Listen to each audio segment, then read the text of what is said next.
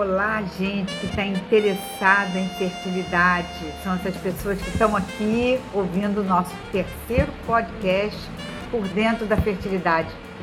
Olha, esse é diferente, tá? Já vou começar falando isso, porque a gente não está no Brasil, a gente está num evento, num evento que se propõe a nos trazer um monte de novidades.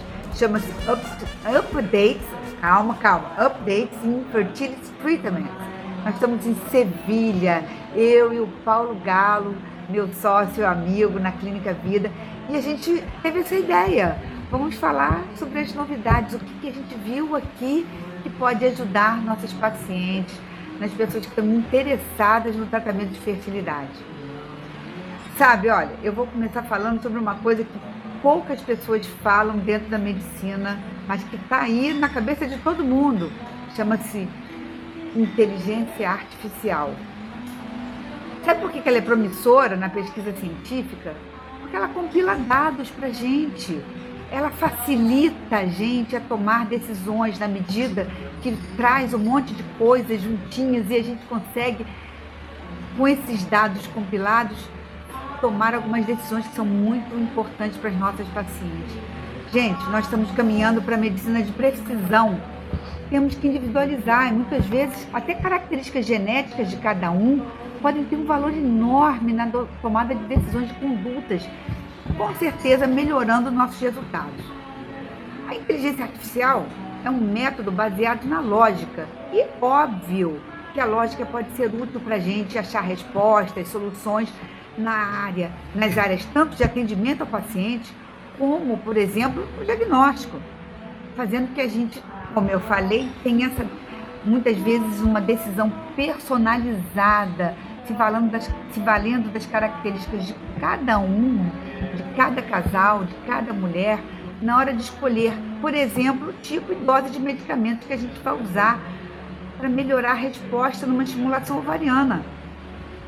Olha, o pessoal já está falando aqui até em escolher o melhor momento da transferência de embriões. Como eu falei, a medicina personalizada é o nosso caminho, é o nosso futuro. E, e foi isso que a gente ouviu hoje aqui. E a gente está trazendo para vocês como uma novidade. A inteligência artificial já está agindo em, uma, em um monte de áreas. Na medicina reprodutiva parece que está começando a ocupar algum espaço, né? principalmente no que diz respeito à estimulação ovariana, nas drogas, nas medicações. Pessoal da indústria farmacêutica já está se mexendo aí com essa questão de individualização, querendo saber características genéticas de cada paciente, para que a gente possa escolher o melhor remédio, a melhor dose e com isso conseguir a melhor resposta na estimulação ovariana. Então vamos esperar, né? Isso é o futuro, não é nada para agora, mas vai acontecer a curto prazo. Se a gente está falando em melhorar resultado, a gente vai buscar isso aí tudo que tem de novidade que possa melhorar os resultados em reprodução assistida. Se falou em muita coisa nesse evento, se falou em muita genética. Todo mundo sabe que isso é o futuro.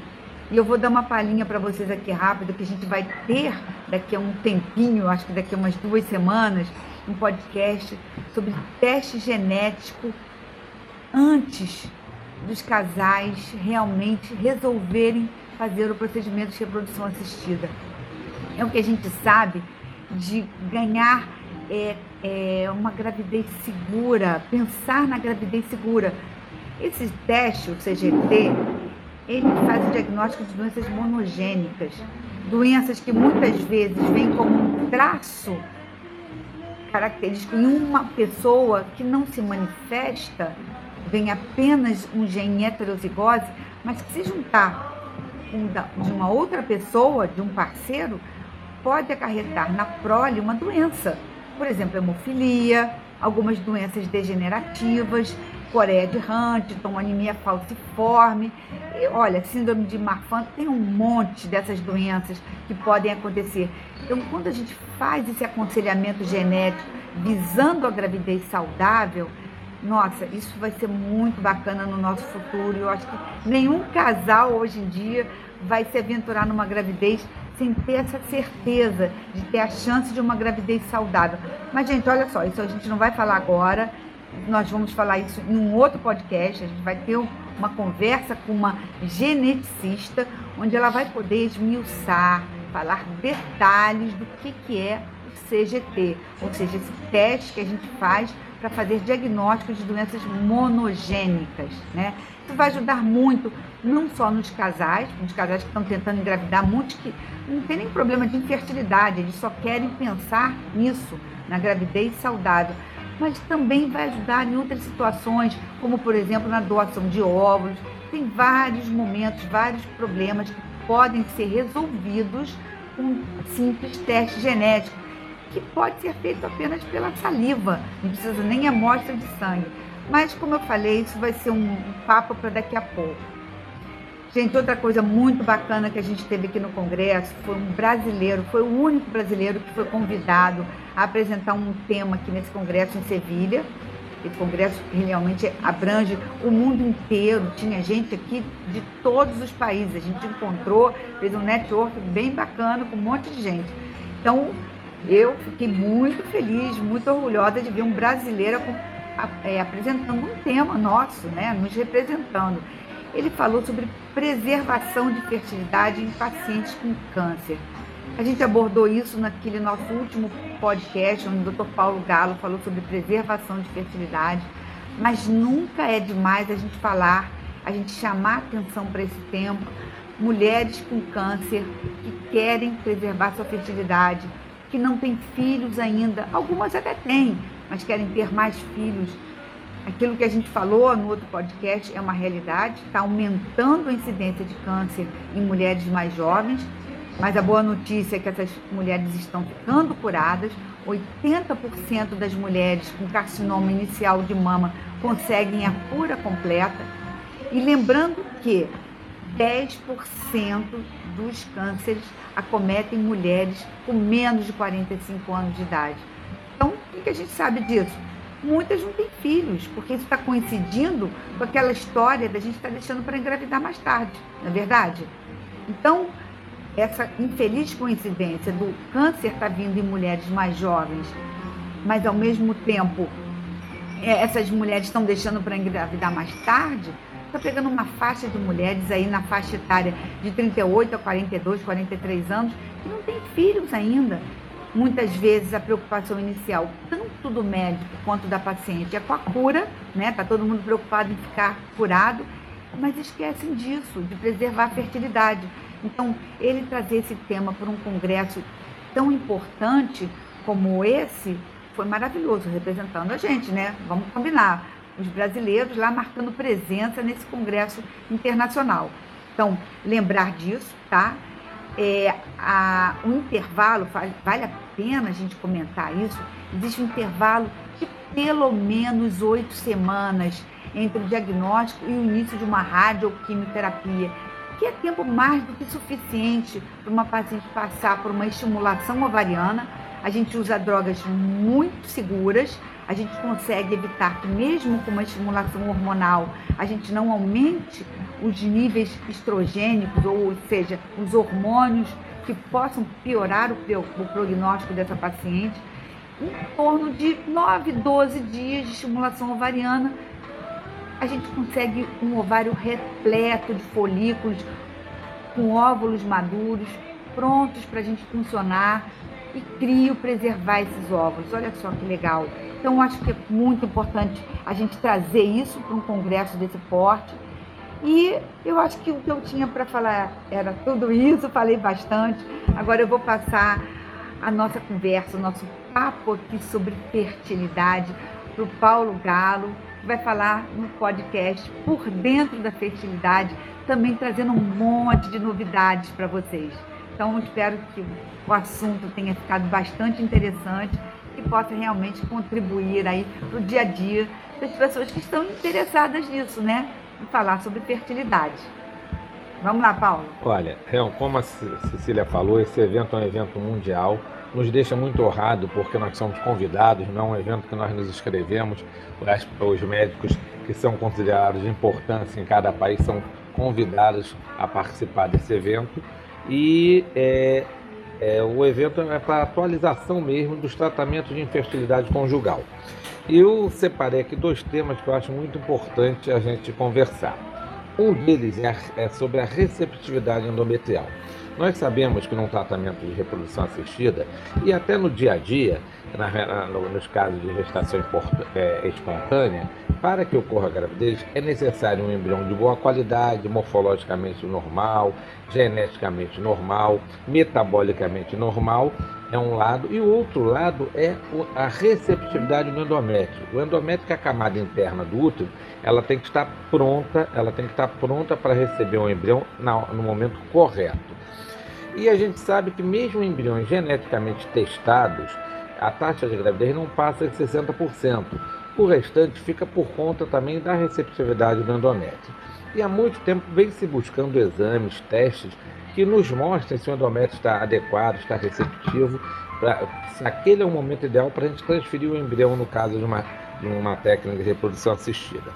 Dentre os testes mais famosos que as próprias pacientes buscam na internet, tem um teste chamado ERA-teste, que é um teste que avalia as janelas de implantação endometrial. E para pacientes que, são, que, que vão fazer fertilização pela primeira vez ou que, ou que não tenham outra, outros, é, outras complicações, parece não melhorar, não aumentar as taxas de implantação. Se questiona se naqueles casos de pacientes com falha recorrente de implantação, pacientes jovens com menos de 35 anos, que já fizeram mais de três transferências de embrião de boa qualidade, essas pacientes com falha de implantação talvez se beneficiem desse exame que vai avaliar exatamente a janela de implantação, que é o momento que o endométrio, por ação da progesterona, está pronto para receber o embrião. Mais recentemente, foi, foi a, a, além do ERA teste, mesmo, a mesma empresa associou um exame que avalia a microbiota intrauterina. Então, esse exame passou a se chamar endometrio, que inclui o ERA, o ALICE e o EMA. Essa avaliação no microbioma foi muito discutida aqui porque parece que realmente a microbiota endoterina, o que, que seria essa microbiota? São, são bactérias é, é, é que, que, que povoam, que se localizam dentro do endométrio, dentro da cavidade uterina e que são importantes é, é para formar flora é, endometrial é, que, é, que é importante para que o endométrio esteja adequado para receber o embrião. Se essa flora estiver adequada, igual no intestino, que se usa lactobacilos para regularizar a flora intestinal, também temos lactobacilos do bem que ajudam a manter a nossa flora intrauterina. E algumas pacientes com dificuldade de implantação, essa flora pode estar alterada. Mas de tudo isso da receptividade endometrial, o que, o que tá, tem mais comprovação, mais confirmação, é realmente a ação da progesterona plasmática. Então, o que está bem claro, bem definido, é que a progesterona plasmática, no início que, nós iniciamos o uso da progesterona artificial, geralmente via vaginal ou via intramuscular ou via oral, a progesterona plasmática ela tem que estar abaixo de 1,5 nanogramas por ml ou 1.500 picogramas por ml. Quando ela está acima desse nível, o endométrio já já se fechou para receber o embrião e a taxa de gravidez cai muito. Então isso é uma coisa que está mais do que comprovada. Agora, uma novidade que um, que um professor do Canadá mostrou, que é muito interessante, é o que ele chamou de compactação do endométrio. O endométrio ele tem que ter uma espessura mínima. O endométrio com menos de 7 milímetros tem taxa de implantação muito baixa. Então, o ideal é que o endométrio tenha chegado pelo menos a 7, 8 milímetros. Isso nós já sabemos de longa data, mas o que ele trouxe de interessante é que após o início da progesterona, após o início da paciente iniciar o uso da progesterona, antes da transferência embrionária, o endométrio ideal ele sofre uma capa, uma, uma compactação. O que, que seria uma compactação? Ele fica mais compacto, ele diminui a espessura em cerca de 10%.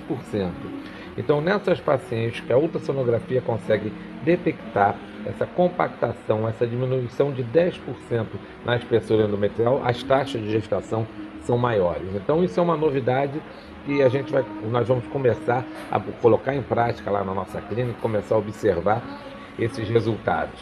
Então isso era, era o primeiro tema importante. O segundo tema que eu achei bastante interessante é uma coisa que está muito na moda, vocês já devem ter visto na, na, na, na internet, é o chamado rejuvenescimento do ovário. São aquelas mulheres mais velhas que têm baixa reserva, têm pequena quantidade de óvulos ou a paciente que entrou em falência ovariana precoce ou menopausa precoce, que até pouco tempo atrás não tinha tratamento, não tinha cura. E alguns, alguns, alguns tratamentos vêm, sido, vêm sendo preconizados para rejuvenescer esse ovário, para que esse ovário consiga voltar a produzir alguns folículos e alguns ovos. Dentro desses tratamentos, a, a, o, o, que a gente achou mais interessante, que é menos, são menos invasivos, é o uso da, do PRP e das células tronco. O PR, PRP é o plasma rico em plaquetas, que é retirado do próprio sangue da paciente, se, se, se filtra esse plasma, que é rico em plaquetas, e através de ultrassonografia transvaginal se injeta esse plasma dentro do ovário. A mesma maneira é uma outra técnica é a transferência de células tronco da medula óssea. Você retira as células tronco da medula óssea e injeta dentro do ovário por ultrassom transvaginal. É uma técnica pouco invasiva, os resultados ainda são iniciais, mas parecem bastante promissores. Já, já tivemos alguns resultados mostrando recuperação da produção ovariana de óvulos em pacientes que já estavam em menopausa. A mais divulgada, a mais conhecida é, da, das técnicas de rejuvenescimento ovariano é uma técnica que associa um procedimento químico com um procedimento cirúrgico. Através de uma cirurgia de videolaparoscopia pelo umbigo, se retira faixas de tecido ovariano, se, se, se, se, se faz, é, divide esse tecido ovariano em vários pequenos pedaços e deixa imerso de um dia para o outro numa, num produto químico que tem uma substância que ativaria esses ovários, ativaria esses folículos. No dia seguinte, através de uma nova cirurgia de videolaparoscopia pelo umbigo, se reimplantaria esse tecido ou no próprio ovário ou numa janela no peritônio próximo ao ovário já temos alguns resultados, já tem, já tem até um pouco mais de avanço em termos de resultado, mas é um procedimento um pouco mais complicado, porque requer um procedimento cirúrgico, muitas vezes até dois procedimentos cirúrgicos. Então, se a, a, a técnica do plasma rico em plaquetas da medula óssea, da célula tronco medula óssea, funcionar bem, eu acho que vai, vai ser uma grande vantagem, porque é menos invasivo, menos arriscado para paciente. Agora, uma coisa que já se vem tentando de muito tempo é, é, seria o chamado é, transplante de citoplasma ou transferência de mitocôndrias de, outras, de outros óvulos mais jovens. Esse realmente, é, já, os estudos já foram concluídos e não mostraram resultado, não tem resposta, então isso é, é, já foi esquecido em termos de, de literatura, em termos de ciência. Então, quer dizer, essa, essas técnicas, tanto as pouco invasivas, como plasma rico em placenta, célula-tronco, como a cirúrgica com a videolaparoscopia para fragmentação é, do tecido ovariano, são bastante promissores e podem, de alguma maneira, resgatar aquelas pacientes que já tinham entrado em, entrado em falência ovariana ou menopausa precoce, que não tinham mais esperança de conseguir os, pró os próprios óvulos. Então era, era isso assim que eu tinha de novidade para trazer. Eu e a Cecília ficamos muito contentes por, por termos participado aqui desse evento, por, tá, por, por, por podermos estar tendo oportunidade nesse momento de discutir isso com vocês, de levar essas informações para vocês, que a informação é fundamental. Sem informação vocês não procuram ajuda. E, e, e o sonho da, de constituir uma família é fundamental e nós estamos aqui para tentar ajudá-los da, da melhor maneira possível, não é mesmo, Cecília? É isso mesmo, Paulo.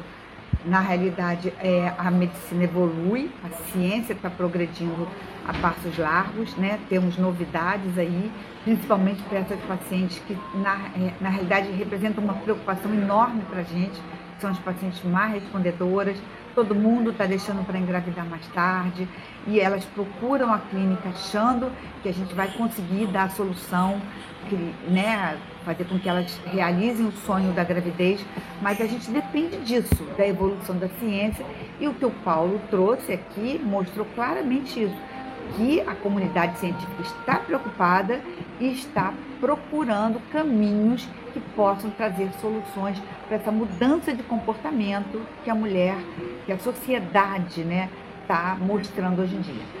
E essa é a nossa obrigação, né, Cecília? Nossa obrigação é estarmos atualizados, participar disso, para poder trazer, para podermos trazer para nossas pacientes as melhores, as melhores opções e as maiores chances. A gente não consegue tudo, mas a nossa obrigação é fornecer para nossas pacientes o que tem de mais moderno, que, que aumente o máximo possível a chance de sucesso. É, e é para isso que a gente está aqui. Gente, super obrigada para quem participou, para quem ouviu, para quem está aqui com a gente, né? A gente está buscando isso aí, o caminho é esse levar informação para vocês, para que vocês possam fazer suas escolhas. Ninguém vai poder dizer que não teve informação e ficou enganadinho e não, não conseguiu o que queria. Então, a gente está fazendo isso, é o nosso esforço aqui, tá bom? Então, eu não posso dizer boa noite, bom dia, boa tarde, porque eu não sei que hora que vocês vão escutar isso. Mas vou dizer assim, até o próximo, tá bom? Até o próximo podcast. É isso aí, agradecer a todos que estão nos ouvindo e lembrar que logo logo vai ter o podcast de genética, né? De, é, de, de fa família, organ, é, como é que é o nome? Planejamento da família, da família saudável. É. Que é uma, uma, um, um podcast sobre genética, o que, que a genética pode nos ajudar. Esperamos vocês aí, estamos aguardando vocês. Um grande abraço a todos. Abraço, gente.